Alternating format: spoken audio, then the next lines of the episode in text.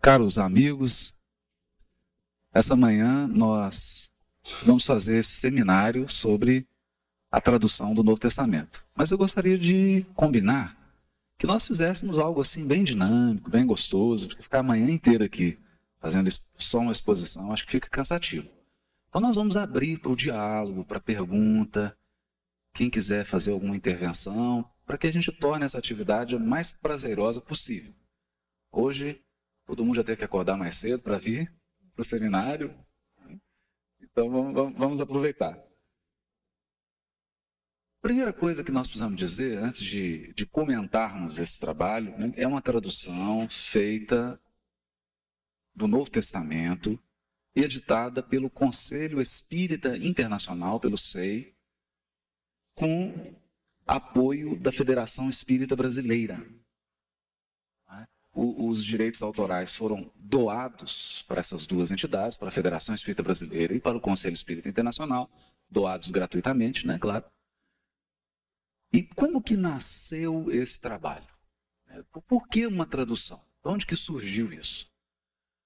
Há alguns anos atrás, aproximadamente cinco anos atrás, a Marta Antunes, diretora da Federação Espírita Brasileira, começou a fazer o trabalho do EAD, Estudo Aprofundado da Doutrina Espírita, que era uma continuidade do ESD ou ESD, né, que é o estudo sistematizado.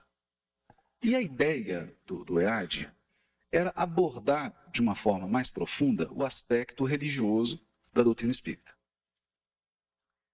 Então, a primeira apostila do EAD foi uma apostila introdutória, que falava sobre as diversas religiões e depois focava no cristianismo e dava um enfoque no espiritismo.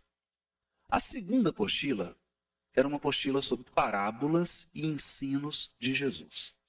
A tentativa era despertar no meio espírita para a necessidade de nós darmos continuidade àquilo que o codificador Allan Kardec já tinha feito. Allan Kardec, com o Evangelho segundo o Espiritismo, fez comentários e convidou os espíritos para comentarem passagens do Novo Testamento. Do Novo Testamento, não, dos Evangelhos. Né? Ele só os quatro Evangelhos. Ele selecionou algumas passagens fez comentários, dividiu em capítulos, óbvio, né? Fez comentários e deu a palavra para os espíritos comentarem. Mas no próprio Evangelho segundo o Espiritismo, ele alerta para a necessidade futura, na revista Espírita também ele diz isso, para a necessidade futura de aprofundar os estudos sobre o Novo Testamento.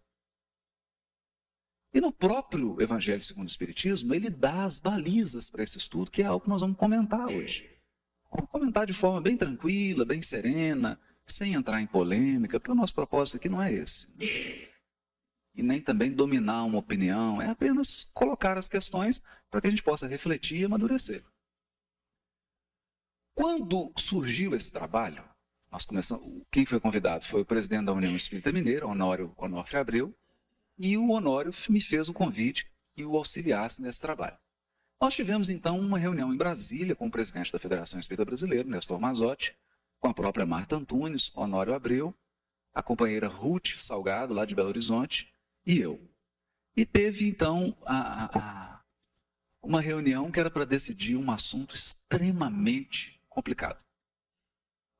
A Federação Espírita Brasileira precisava definir qual tradução da Bíblia ela iria utilizar nos seus trabalhos oficiais. Olha que difícil isso. O assunto já havia causado uma dificuldade enorme, porque a Federação Espírita Brasileira fez uma apostila sobre mediunidade para os Estados Unidos. E nessa apostila de mediunidade havia muitas citações do Novo Testamento. Aqui no Brasil adotou-se uma tradução em inglês. Quando chegou nos Estados Unidos, aquele velho problema, acho que uma pessoa que era brasileira, que estava instalada. No... Ah, não, não, o americano não vai entender essa tradução aqui. que era uma, uma, tradução clássica, King James. É a tradução mais famosa que existe na, nos Estados Unidos e na Inglaterra, da Bíblia. E mudaram para uma outra tradução, mas assim, assombrosa, assustadora, que é aquelas Bíblias na linguagem de hoje. Aquilo ali A gente costuma brincar, né? Que o tradutor tinha que ser preso. que ali é estelionato. É o crime de estelionato. Porque essas traduções são realmente muito complicadas. Não deveria chamar tradução. Esse é, é o problema. Esse é, é o problema. A verdade é que os fins não justificam os meios. Às vezes nós temos objetivos que são bons, objetivos que são importantes, e nós achamos que podemos fazer de tudo para atingir aquele objetivo. Quer dizer, que você pode, no meio do caminho, cometer deslizes porque o objetivo é bom. Não. Nós sabemos, na doutrina espírita, que o caminhar já é um processo de evolução. Então, a forma de fazer para nós espíritas é muito importante a forma como as coisas são feitas. Porque é no fazer que nós nos aprimoramos espiritualmente. Por isso o espírito é muito cuidadoso ao tomar decisões de como fazer. O como fazer é tão importante quanto o que vai ser feito. E essas traduções, Bíblia na linguagem de hoje, qual é a intenção delas? Esclarecer para as pessoas simples, bastante simples, sem estudo, algumas coisas muito complicadas da Bíblia.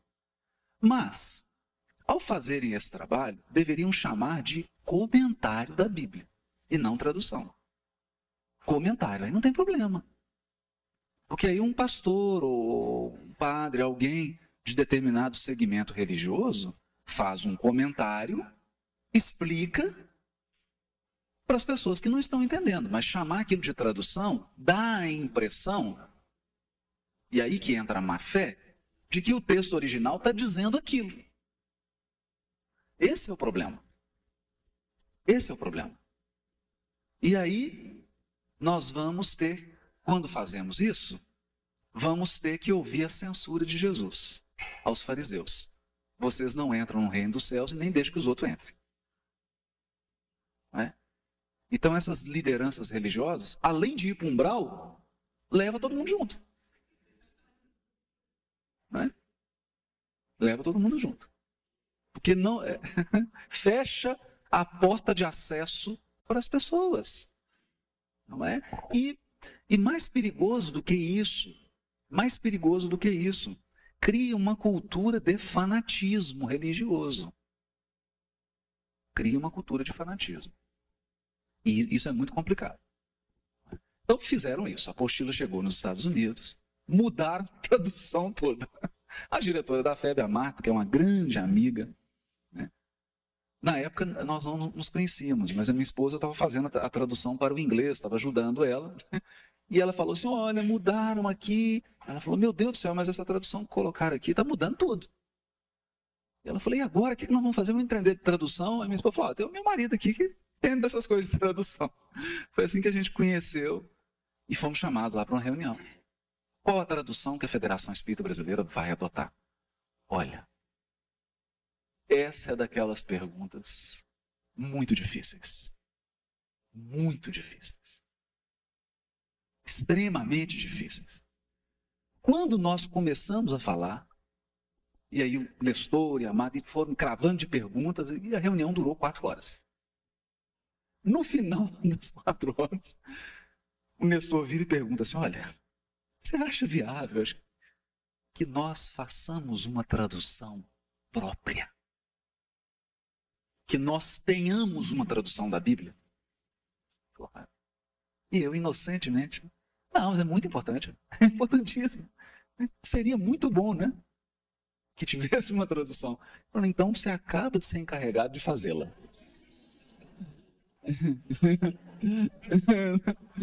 Aí quase eu falei, eu queria mudar de ideia. Eu acho que não é uma boa ideia, dá muito trabalho, né? E começamos a fazer o trabalho. Bom, o que foi feito até hoje? Foi feito essa primeira edição, né? Que tem os quatro evangelhos e atos dos apóstolos. Agora nós estamos traduzindo as cartas de Paulo até Apocalipse.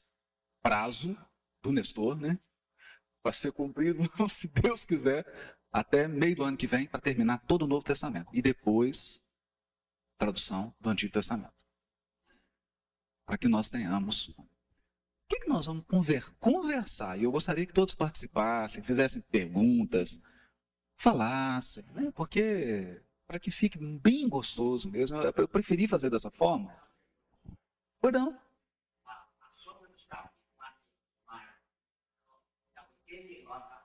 Sim.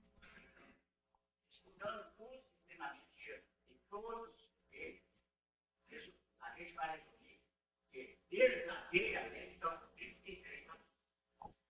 Porque todos eles de uma pergunta, só o sentido da palavra. Entendi. E o Imã de Fórum também tem cinco capítulos e não tem mais. É abraço, aulas. E a Entendi. Como é que é o nome do senhor? A seu Dom. Olha que coisa interessante senhor está falando. Nós vamos abordar esse assunto aí. Mas olha só, que coisa interessante. O senhor sabe quando que foi colocado o capítulo na Bíblia?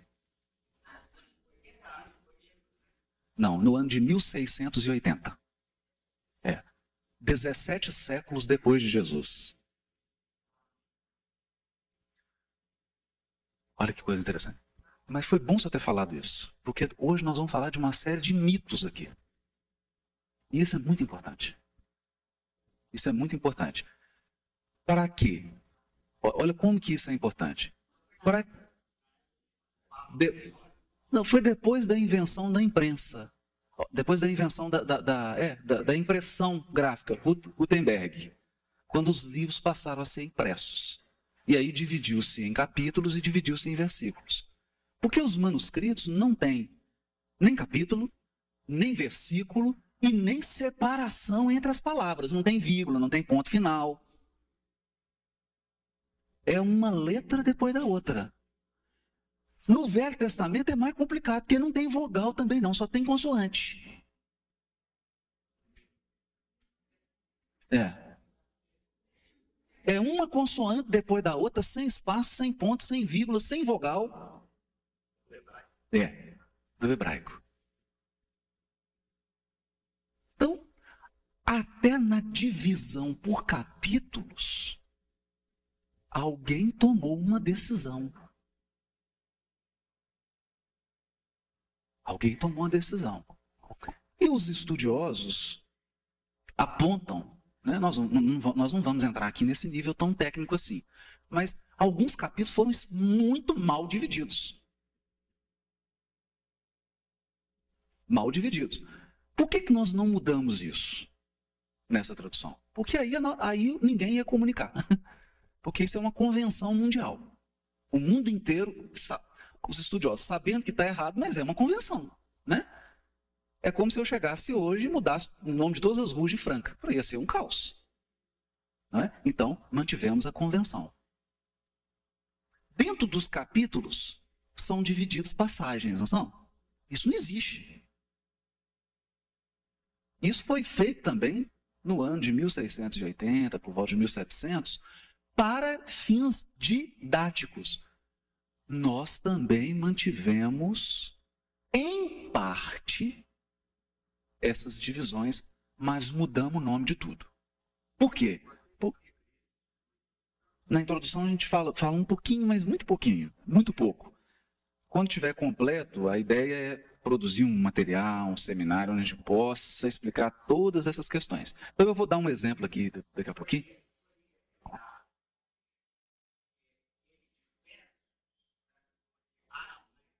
É, eu, vou só, eu vou só pedir uma coisa para o senhor. Aqui tem os capítulos da novela. O senhor já está indo para os últimos capítulos. Vamos, vamos, só esperar um tiquinho. Porque o senhor está indo para o final da novela. Vamos começar. Deixa eu ir começar nos primeiros capítulos, né? Senão nós vamos lá no fim e conta a história. Quem matou quem, quem ficou com quem, não tem graça. Deixa eu só. Vamos seguir uma sequência pra gente. Aí vai ficar tudo claro, senão só tira a graça do, do, do, do, do seriado. Tinha alguém que tinha levantado a mão? Ah, ah.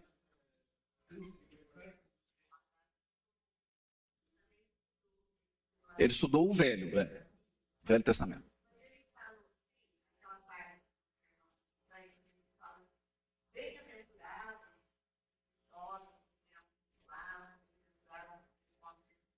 Isso, isso. Isso.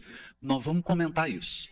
Eu tive com o Severino, que é uma pessoa ligada, colega, e eu falei, Severino, você escorregou em 20 cascas de banana. E mostrei para ele. E ele falou, vixe. é, escorregou. Nós vamos falar sobre isso aqui. Por quê? O Severino estudou hebraico. Hebraico. E foi para a área do Novo Testamento sem bibliografia, sem consultar professores renomados e, no entusiasmo, saiu falando coisas. Então, o que eu estou falando com a senhora? Que eu falei com ele que nós dividimos um seminário na, na Federação Espírita da Paraíba. Ele anotou o e-mail e falou assim: nós precisamos conversar. Tem erros ali, assim, primários.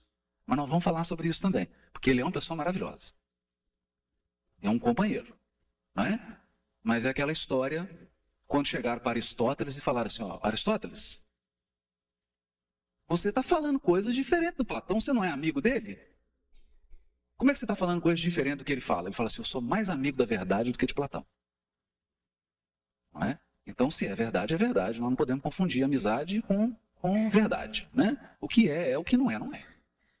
Então, nós vamos falar um pouquinho sobre isso. De contar a história, né? Deixa chegar nessas questões. Então, nós já estamos percebendo que o tema é palpitante e polêmico. Extremamente polêmico. Então, vamos dividir os capítulos da novela para a gente não se perder? Bom, como é que nós vamos dividir os capítulos da novela? Primeiramente, nós vamos falar sobre como se formaram os livros da Bíblia. Onde se formaram? Em que cultura se formaram? Em que língua? Quais as características culturais da língua em que se formou alguns textos, né? Então, nós temos que, que é, é, eu vou eu tô de, de plantão. Você só atende o do plantão, só para saber para o que é. Se for fax, pega o telefone. Estou de plantão aqui, tem que, tem que. Então, para que a gente entenda isso, como que se formaram os livros da Bíblia, como que isso se criou, e depois, essa é a primeira parte. Depois nós vamos comentar sobre a história das traduções para a gente entender é, é, o que que as traduções fizeram e o impacto que as traduções tiveram na nossa compreensão da Bíblia. É, é foi, ah, tá, caiu, né? Deixa eu ligar de novo. Então, o impacto que as traduções tiveram. Estou tá, andando muito, câmera? Estou tá, andando demais, né? Está atrapalhando? Não sei se ficar mais aqui, não atrapalha filmando. andando para lá e para cá. Bom, Primeiro, primeiro, a Bíblia é composta de dezenas de livros. Dezenas de livros. Então, quando nós falamos assim, Bíblia, nós estamos falando de uma coletânea. De uma coletânea. Eu vou dar um exemplo aqui agora. Imaginem que nós fizéssemos uma coletânea das obras psicografadas por Chico. Então você colocasse assim, Parnaso de Além Túmulo, é... romances de Emmanuel, série André Luiz, a, a série que comenta o Novo Testamento, a série de jovens que mandaram mensagens depois desencarnado, que você reunisse isso tudo em um único volume. Eu pergunto: você pode ler um romance de Emmanuel da mesma forma que você lê Parnaso de Além Túmulo? O que, que vocês acham? Nós podemos ler da mesma forma? Não. Por quê? Está com dificuldade? Tá. É. Desculpem, viu? Eu tô...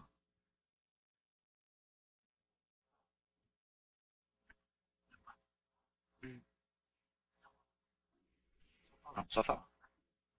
Bom, então nós não podemos ler da mesma forma. Nós não podemos. Você não pode ler, por exemplo, uma poesia de Alta de Souza, meu irmão, tuas preces mais singelas são ouvidas no espaço ilimitado, mas sei que às vezes choras consternado ao silêncio da força que interpelas. Volve ao teu templo interno e abandonado, a mais alta de todas as capelas. Ouve o teu coração em cada prece. Deus responde em ti mesmo e te esclarece com a força eterna da consolação. Isso é uma poesia. Deu para perceber que é poesia? Deu para perceber. Deu para perceber. Né? Agora, eu pego então, nessa mesma coletânea, um texto de André Luiz. O Leptotrix desfez-se da sua carapaça ferruginosa. É um texto científico. Pois bem, a Bíblia também é composta de livros variados. Então nós temos livros na Bíblia que são poesia. Poesia. Com estrofe demarcada. Aí nós vamos ver como é que eles faziam para demarcar a estrofe. Com rima, com sonoridade, com ritmo. E tem livros que são registros de atas reais. Em tal época, o rei Joaquim fez isso, fez aquilo, tá, tá, tá, depois seu filho foi rei. Tá. É uma ata de sucessão de reis. Não, que é o livro de crônicas e o livro de reis. Nós podemos ler isso como ler salmo? Salmo é poesia. Salmo é o Parnaso de além da Bíblia.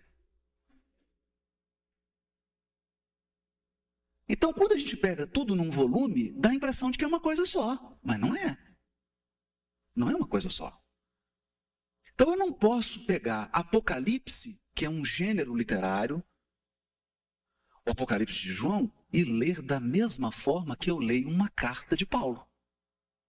Porque um, o gênero é epistolar, gênero carta. Paulo seguiu todo o padrão literário da produção de carta no mar Mediterrâneo no primeiro século. Todo mundo que escrevia carta escrevia naquele padrão que ele escreveu. E todo mundo que escrevia Apocalipse, nós temos dezenas e dezenas de Apocalipse, João escreveu igualzinho no mesmo gênero literário. Olha que interessante isso. Mas o que, que acontece? A pessoa às vezes pega a Bíblia e sai citando versículo de tudo quanto é parte da Bíblia, como se aquilo fosse uma descrição, uma descrição científica da vida e do mundo. Olha só que perigo. Que perigo que é isso. Então eu vou apontar aqui um perigo enorme. Por exemplo, os primeiros capítulos do livro Gênesis são poesia. Ah, não é possível. No princípio, Deus criou a terra. Com rima, com as estrofes definidas, com ritmo. Aquilo era cantado. Na tradição judaica, eles conservaram uns assentos chamados assentos de cantilação. O que, que significa isso? Gênesis era cantado na sinagoga e no templo. Aquilo é poesia. Poesia. E parece muito assim até com canto gregoriano. Né? É, e tudo com uma sonoridade a gente observa nos primeiros capítulos, né? se fosse cantar. Né? Seria assim. Bereshit bara Elohim et hashamayim vetaretz Parece, parece canto gregoriano. Tudo cantado. Tudo com rima. Aí chega alguém que formou em física ou em biologia no século 20 ou no século 21 agora e fala assim: ó, esse texto de Gênesis Está contrário à ciência. E quem diz que aquilo ali é texto científico? Aquilo é uma poesia que foi escrita há 3.500 anos atrás. Quem te falou que isso é um texto científico? Quem que falou isso? Quem falou? Os intérpretes. a igreja durante a Idade Média. À frente. Foi quem colocou na nossa cabeça que aquilo era uma descrição de como era o mundo. E aí Galileu, coitado, quase perdeu a cabeça. E a gente sabe o que aconteceu. Mas o texto não fala isso. O texto era uma poesia. Essas coisas são tão complicadas. Por quê? Hoje, hoje, e aqui falando agora como espírita, a gente sabe que há um grande movimento espiritual para manter as pessoas na ignorância.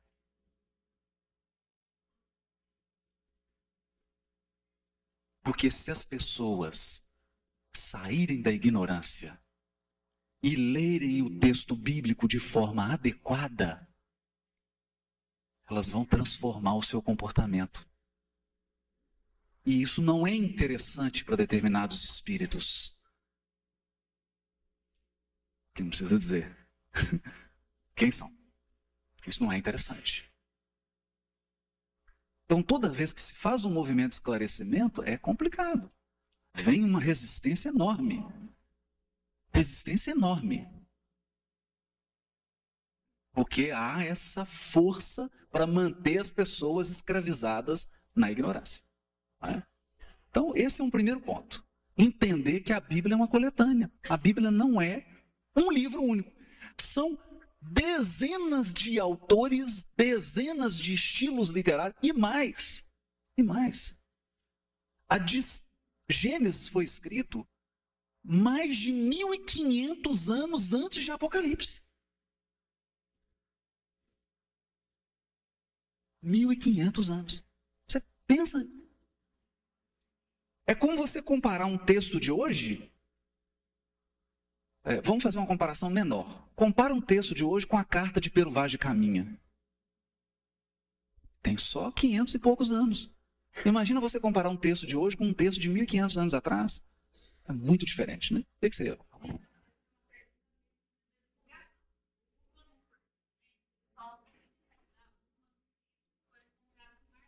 Isso. Mas é? É. Não, os manuscritos do Mar Morto não têm relação muito com Bíblia, não. Porque eram escritos da, de uma comunidade que acredita sejam os essênios, não há prova disso também. Acredita que eram os essênios, acredita-se. Mas é uma comunidade que vivia ali nas margens do Mar Morto, tem as ruínas, foram descobertas, está tudo lá, né? Então, a maioria dos escritos são escritos da comunidade, regras da vida comunitária daquela comunidade. E, e no meio desse acervo, há algumas, alguns textos do Velho Testamento. Há o famoso rolo de Isaías, que é o texto mais antigo de Isaías que nós temos. Né? Nós vamos falar um pouquinho disso. Eu acho sensacional que se divulgue esses e todos os outros, e tudo, os outros manuscritos. Né? É, a, questão é o seguinte: essa é uma divulgação muito boa, mas só para acadêmico, porque o texto está em hebraico antigo, sem separação de palavras, sem vogal. Então, assim, pouquíssimas pessoas leem aquilo. É, é, é difícil. Então, é, apesar de ter já alguns anos estudando hebraico, para eu, que eu conseguir ler um negócio daquele, eu tenho que estar um dicionário na mão, tem que estar não sei o quê, com obras especializadas que ajudem. Já dá para ler alguma coisa, mas não, não, é, não, não é assim. Né? Não adianta eu chegar para minha mãe e falar, mãe, olha aqui o manuscrito do Marmoto. Ela fala, o que, que, é isso? Que rabisco é esse? Não é? Então não, vai ser uma coisa assim de popularização, mas é uma iniciativa extraordinária. Nós vamos falar também sobre os manuscritos do Marmoto. Vamos falar um pouquinho sobre isso. Né? Sobre a. É a Gênesis de Moisés, é o livro Gênesis, é o primeiro livro da Bíblia que eu estou falando. É. é. Mas aí não vou entrar na interpretação, não. Vou falando só do livro, né? Porque senão a gente vai começar a interpretar a Bíblia aqui, aí, aí, aí sai do seminário. É, é. Vamos. Que nós vamos falar da história do livro, né? É, porque se fosse falar da interpretação, aí teria que ser vários seminários aqui para cada capítulo tamanha a profundidade que é, né, a importância. Então, primeiro, então é importante que a gente entenda isso. Quando eu pego uma Bíblia, entender que a distância entre Apocalipse e Gênesis é de mais de 1500 anos. entender que Salmo é o Parnaso de além-túmulo da Bíblia, ao passo que Reis, Crônicas, é um relato, registro histórico de sucessão de reis. Com alguma apreciação, é uma crítica política, né? Olha, esse rei fez isso, fez isso, aí Deus castigou ele porque ele fez isso. Não é uma crítica, né? Mas conta a história. É diferente isso. Não pode ser lido da mesma forma. Eu vou dar um exemplo aqui do que. Hã? Objetivo registrar a história do povo hebreu. É, registrar a história. Nós vamos falar um pouco sobre isso também. Então eu vou citar aqui uma poesia. Agora eu não me recordo se é do Manuel Bandeira ou do Mário Quintana. Estou em dúvida agora.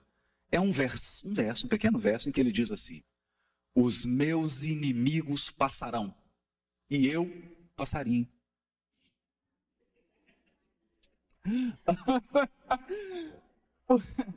Por que, que isso é genial?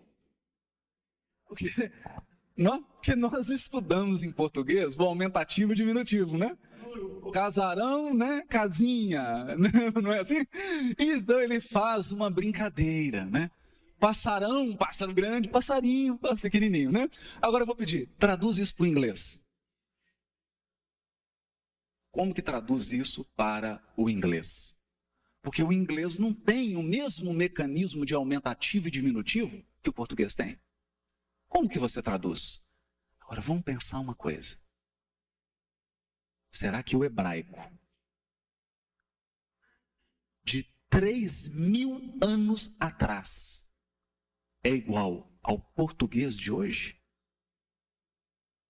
Nem o hebraico de hoje, né? Então, será que o hebraico de 3 mil anos atrás é igual ao hebraico de hoje? Também não é, mas igual ao português? Eu vou fazer uma. Se nós trouxermos aqui uma cópia do original da carta de Peruvage Caminha, será que nós vamos conseguir ler? Nós não conseguimos mais ler. Ah, mas está em português. Está em português.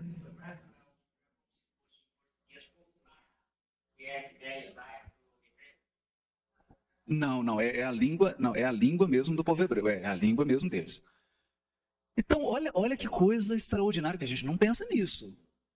Se eu tomo o português de Dom Diniz, que estruturou a língua portuguesa, e o português de hoje, eu preciso de tradução para ler. Que coisa fantástica. Um grego hoje, um grego hoje, para ler Sócrates e Platão, precisa de tradução.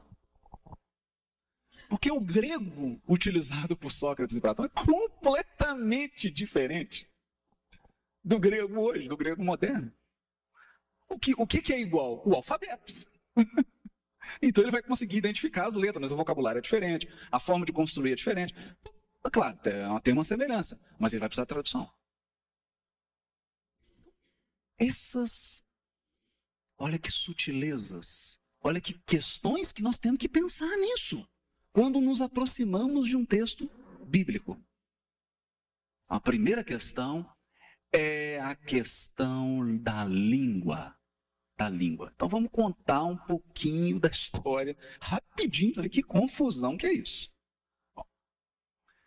O povo hebreu, o povo hebreu, lá nos primórdios, por volta da época de Abraão, dos patriarcas, né? falava um hebraico muito antigo.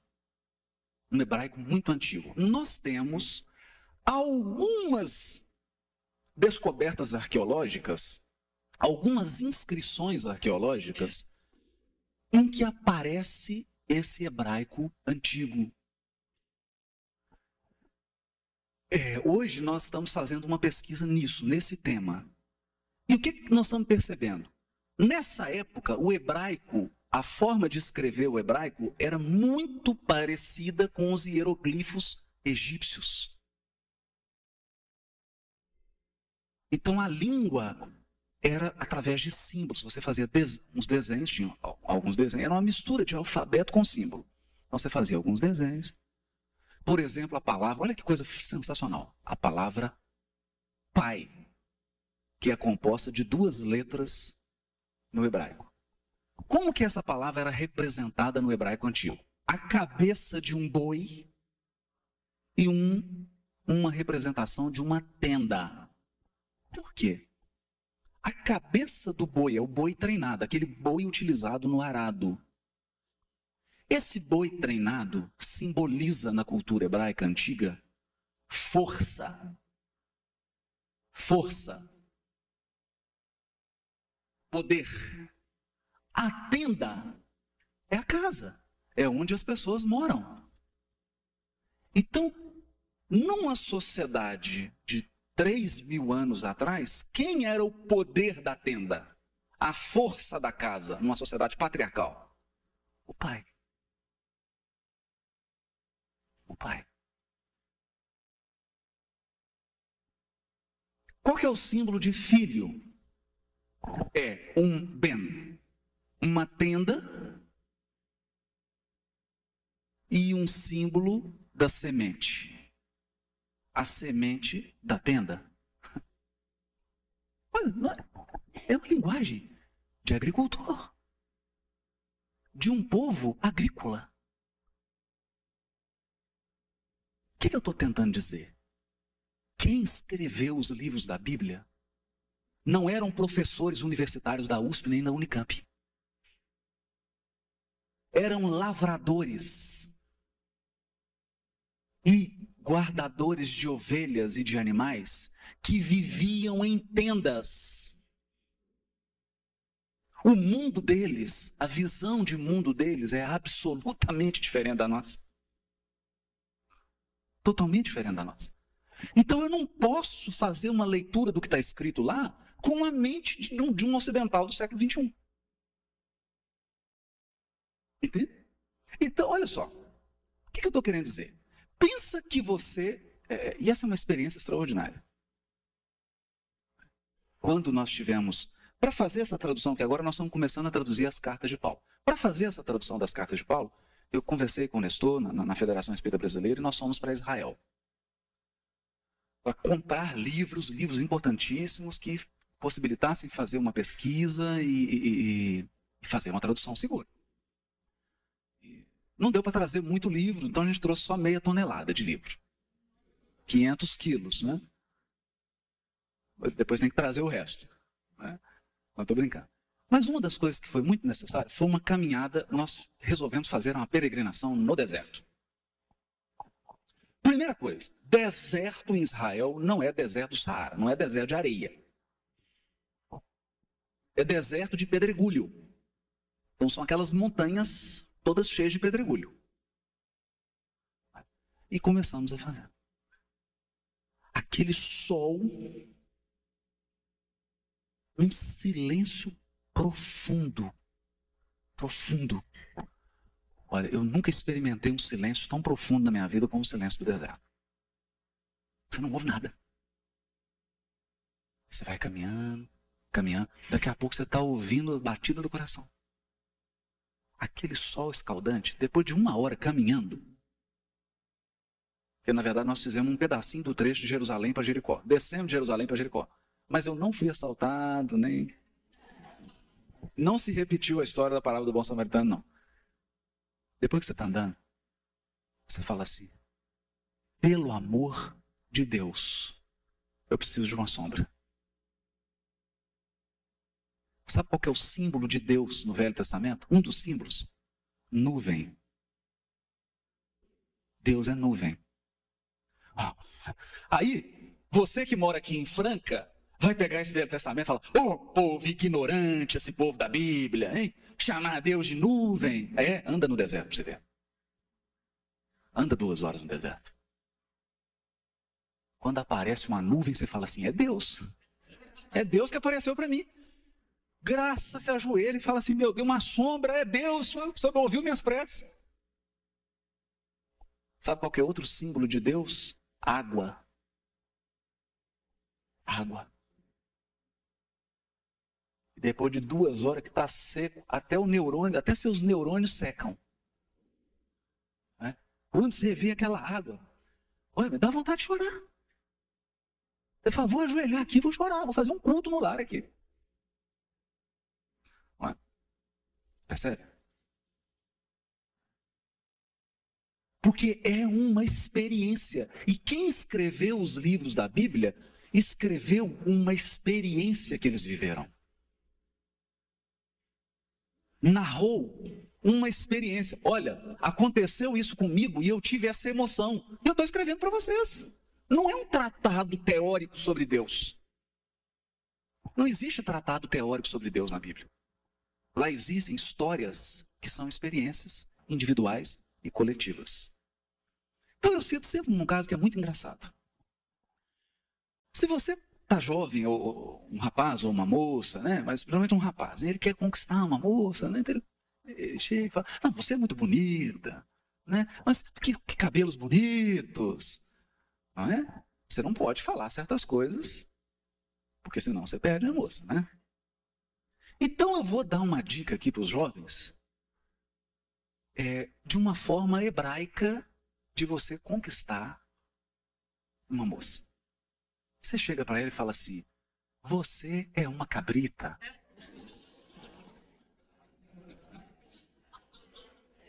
Hã? Vai funcionar? Vai funcionar?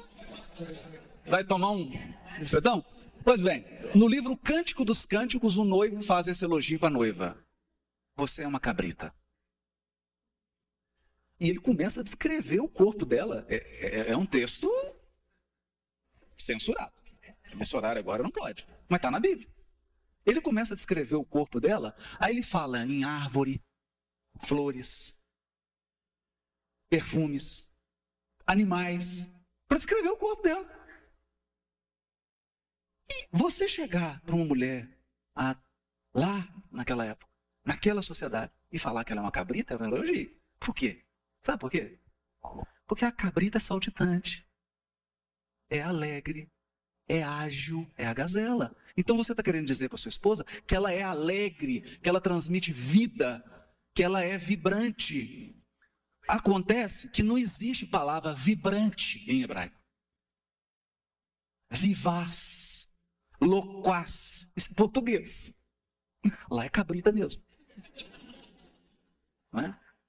Nos salmos e as traduções, elas passam por cima disso. As traduções, porque no original está isso. A tradução mata isso. A tradução tira tudo e adapta tudo à nossa cultura. E aí fica um Frankenstein. Por exemplo, Daniel, quando. Na tradução está assim: A minha alma se alegra no Senhor. O texto original diz assim: Os meus dentes estão cheios de gordura. Meus dentes estão cheios de gordura. Ah, que horror, né?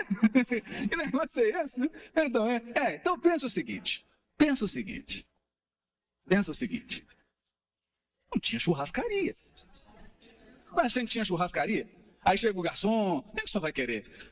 Uma picanha, com aquela gordurinha, né? Assim, não? Fica a picanha assim. Tinha garçom? Não tinha. Não era assim que você comia carne numa tenda, numa pequena família, e também não tinha geladeira.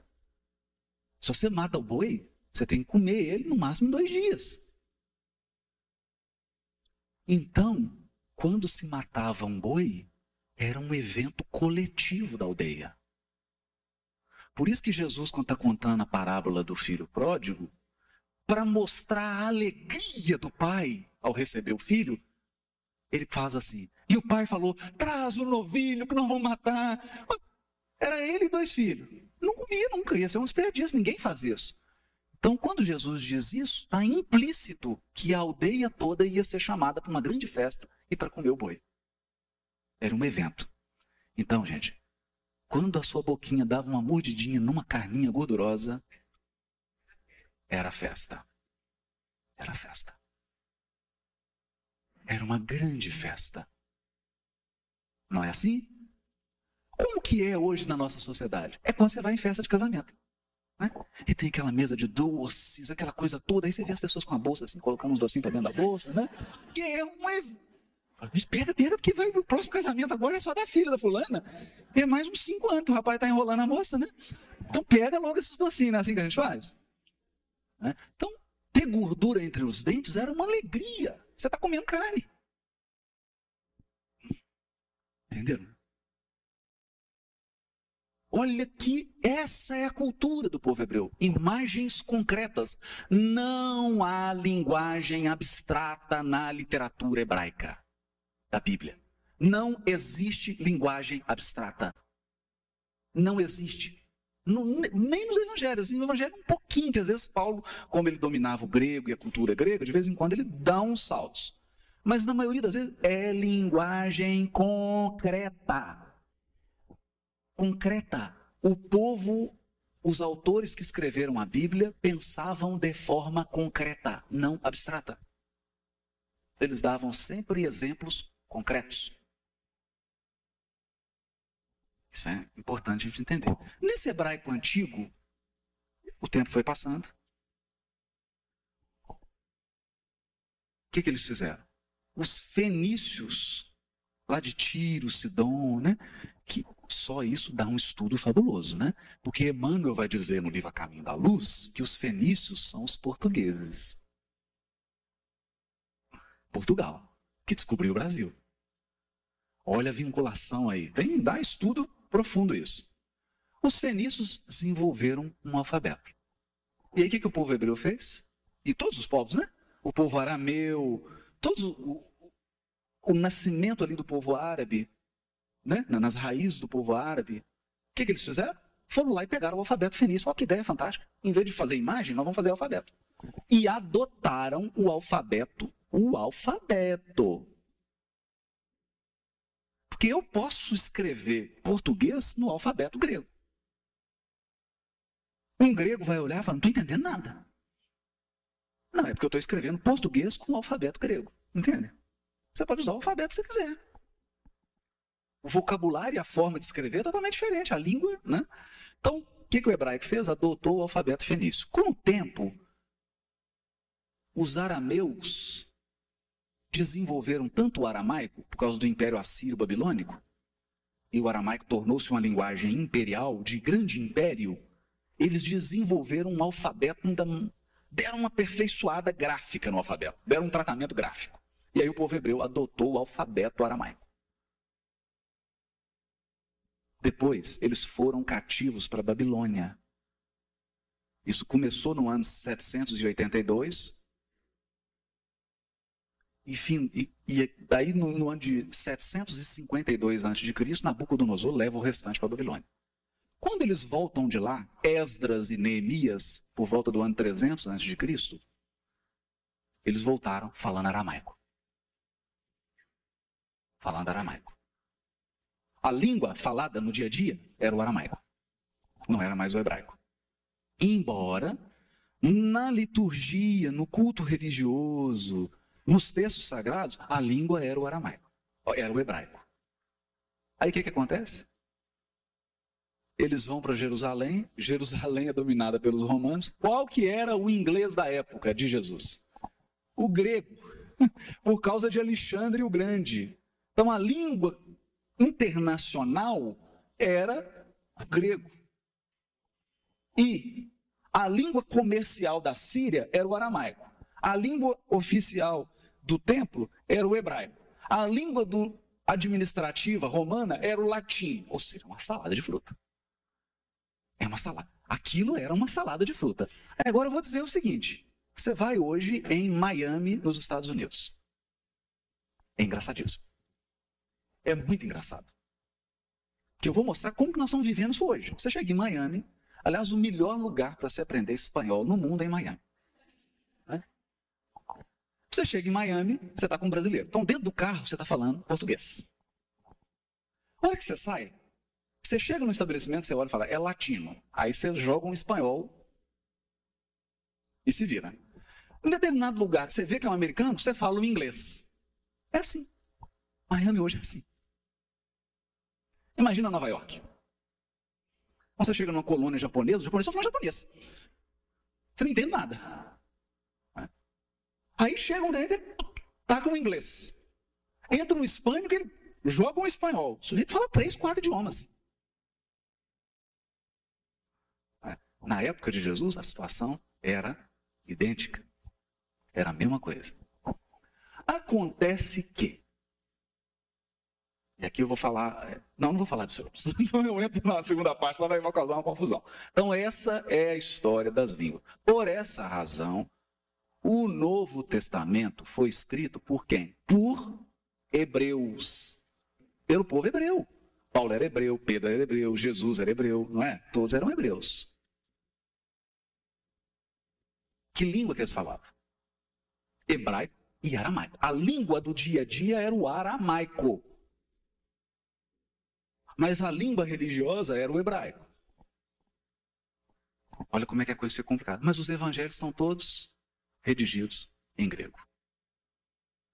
E aqui agora nós vamos contar essa história, porque é importante para a gente, do Novo Testamento, para a gente entender o que, foi escrito em grego, o que aconteceu, como que isso se transmitiu, o que, que a gente consegue perceber no evangelho que está em grego, de, da cultura hebraica, da, da, da, da língua aramaica, para ver como que o assunto é complicado. Né? Mas antes a gente queria abrir para alguém que não falou ainda, se alguém... Tudo em grego. É, nós vamos falar isso, tudo em grego.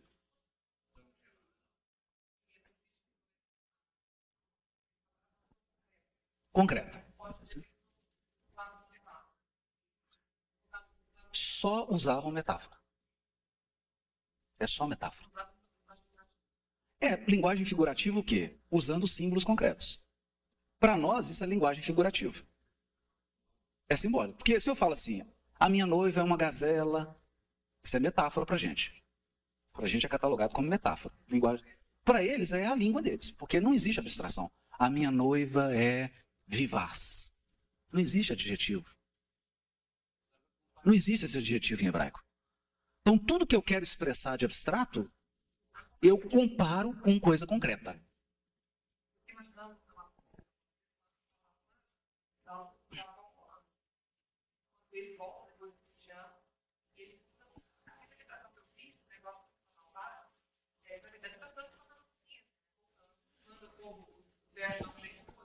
Sim, aí, aí, aí, nós vamos, aí nós vamos dizer o seguinte, olha só. É, aí a gente só, só precisa tomar um, um cuidado também para, criar, para, para que a gente não faça uma leitura de um texto antigo como esse com elementos que nós só adquirimos pós-Freud no século XIX. Eu acho isso muito perigoso. Porque tem gente que faz leitura, por exemplo, psicanalítica do Velho Testamento. Não existia psicanálise, né? Não é? Então, é, o importante é pensar o seguinte: ele está narrando uma experiência ali. Uma experiência emocional. Isso, isso. Aí nós temos que ver o seguinte: o que é anjo no Velho Testamento? Que não é um ser de asinha, né? não tem nada disso. Para voltar e tentar entender que tipo de experiência que ele está narrando. Né? Nós vamos entrar um pouquinho depois nisso, que é um outro tema.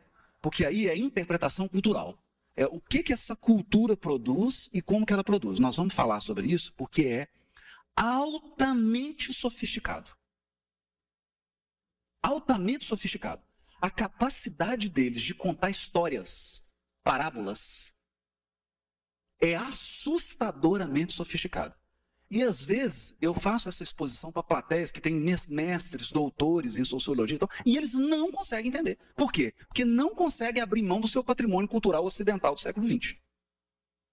Aí eu chego para o sociólogo, para o psicólogo e falo: se você não abrir mão do seu patrimônio cultural de ocidental do século XX, você não vai entender isso aqui. Não é esse povo que vai sair lá de dois mil anos atrás que vai vir aqui para falar a sua língua. É você que tem que ir lá para aprender como que era a cultura deles. Mas vamos falar um pouquinho sobre isso. Mas eu vou dar um exemplo, assim, para falar. A tradução diz assim: ó, Deus é a minha força. É a força da minha salvação. O texto original em hebraico diz assim: Deus é o chifre da minha salvação.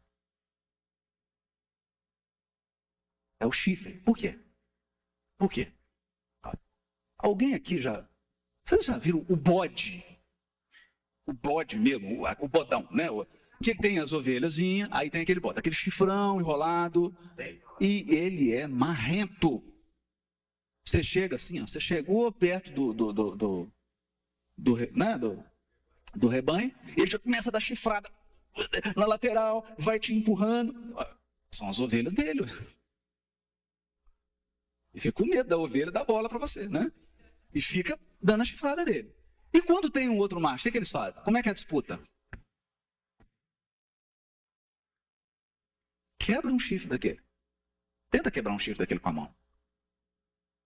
O que, que eles tinham de mais resistente ali na vida deles, de agricultores? O chifre. Então, o que, que é o símbolo de forte? É o chifre. Hoje o chifre tem outro significado para a gente. Né? É outro. Né? Ouça, mãe.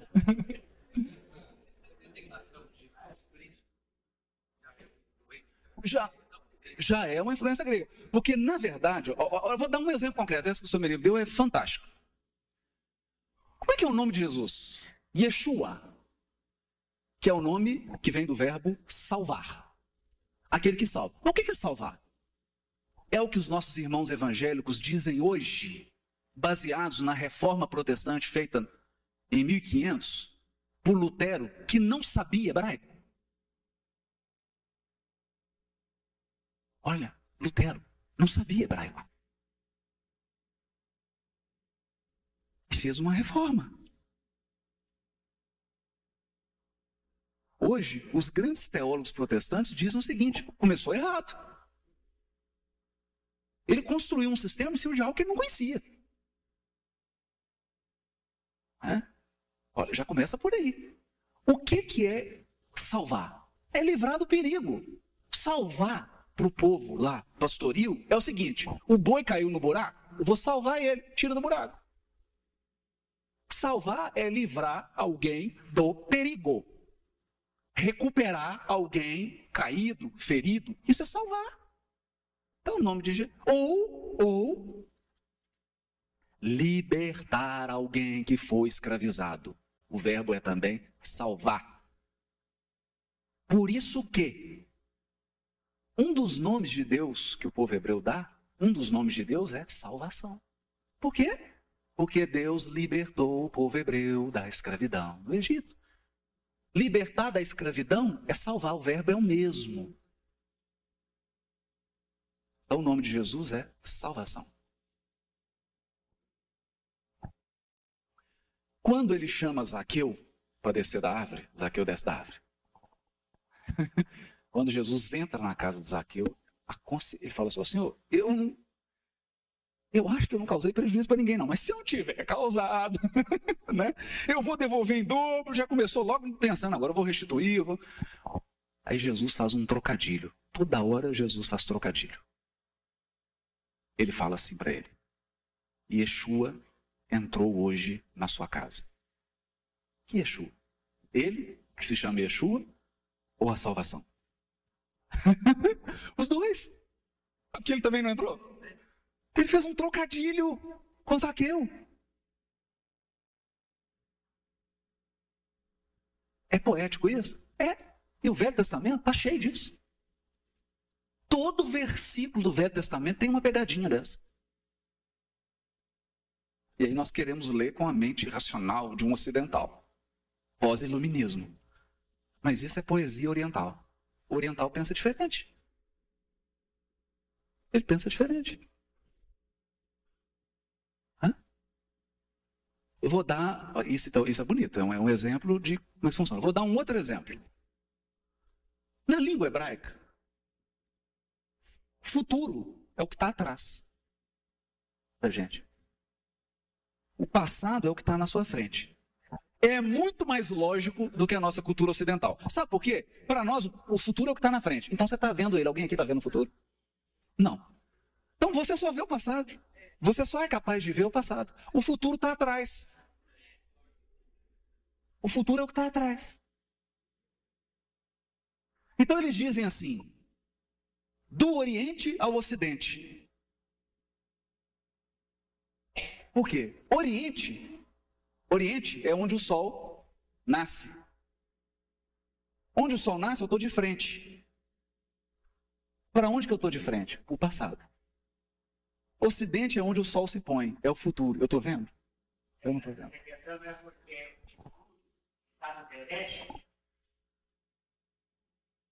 Para eles, é, De certa forma, sim, porque eles também entendiam, como eram agricultores, que tudo na natureza é cíclico. Então eles tinham uma ideia também de eras, assim como nós temos estações.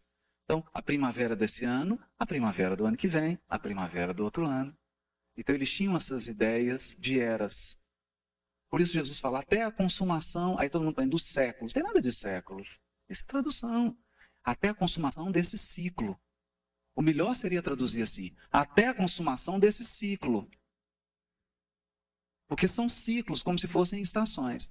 Mas estão sempre atrás, a gente nunca vê, né? A gente nunca vê. Ah, interessante. Por exemplo, o anjo, dois anjos vêm até Abraão. Aí você imagina um rapaz jovem, né? Ou então aqueles menininhos gordinhos, não é? Que tomou muita mamadeira com Nestogênio. Aí aqueles meninos gordinhos com duas asinhas, que é assim que a gente representa anjo, não é? Só que é o seguinte, chega dois homens para Abraão, de barba, sandália cheia de poeira, túnica, fedendo, suado, e quando chega na tenda de Abraão, ele falou: tem que acolher, porque acolher é algo para o árabe, para o oriental, isso é coisa sagrada. Então, a primeira coisa que você faz para refrescar alguém que está andando no deserto, põe o pé dele numa água gelada. Esfria até a cabeça. Refresca o corpo todo. Então ele faz aquilo e tal. E aí ele percebeu. E tem alguma coisa diferente nesses dois, nesses barbudos aí. Porque anjo, malar, é o mensageiro. É o carteiro. É o carteiro. Essa coisa de asa, nós criamos isso. O anjo é o mensageiro. É alguém que vem trazer uma mensagem de alguém. Geralmente do rei. Então ele chega para ele e fala: Ó, sua mulher vai ficar grávida. O Abraão deu uma olhada para os dois assim, né? Tem 15 dias que ele tinha feito uma, opera uma operação de fimose. Que a circuncisão é uma operação de fimose. Estava tudo dolorido e inchado. A esposa com 90 anos de idade. Mas ele, para manter aquele, né? A pose de um patriarca, não vou gracejar, né? Ficou quieto. A esposa, que estava ouvindo, escondida, deu uma gargalhada. Deu uma gargalhada. Aí os mensageiros, mas está escrito lá. Aí os mensageiros viraram assim: você está rindo? Você está rindo, né? Você vai ter um filho e o nome dele vai ser Risada. Seu filho vai chamar Risada. Isaac. Itzhak risada. Para você aprender a não rir das coisas de Deus.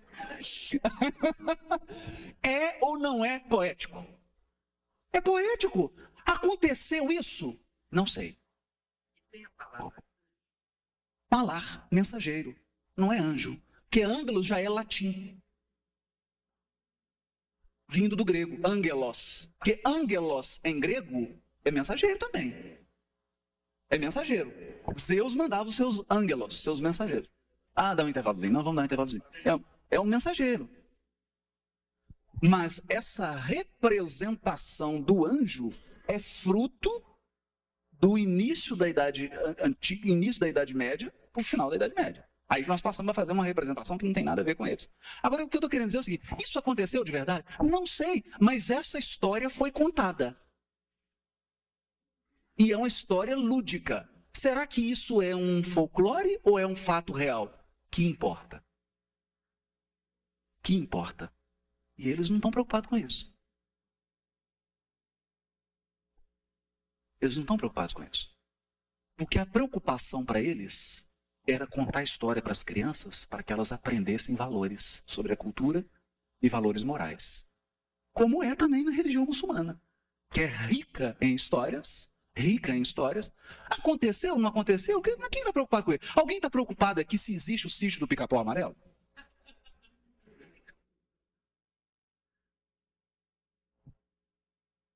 Porque o importante é tirar a lição que está dali.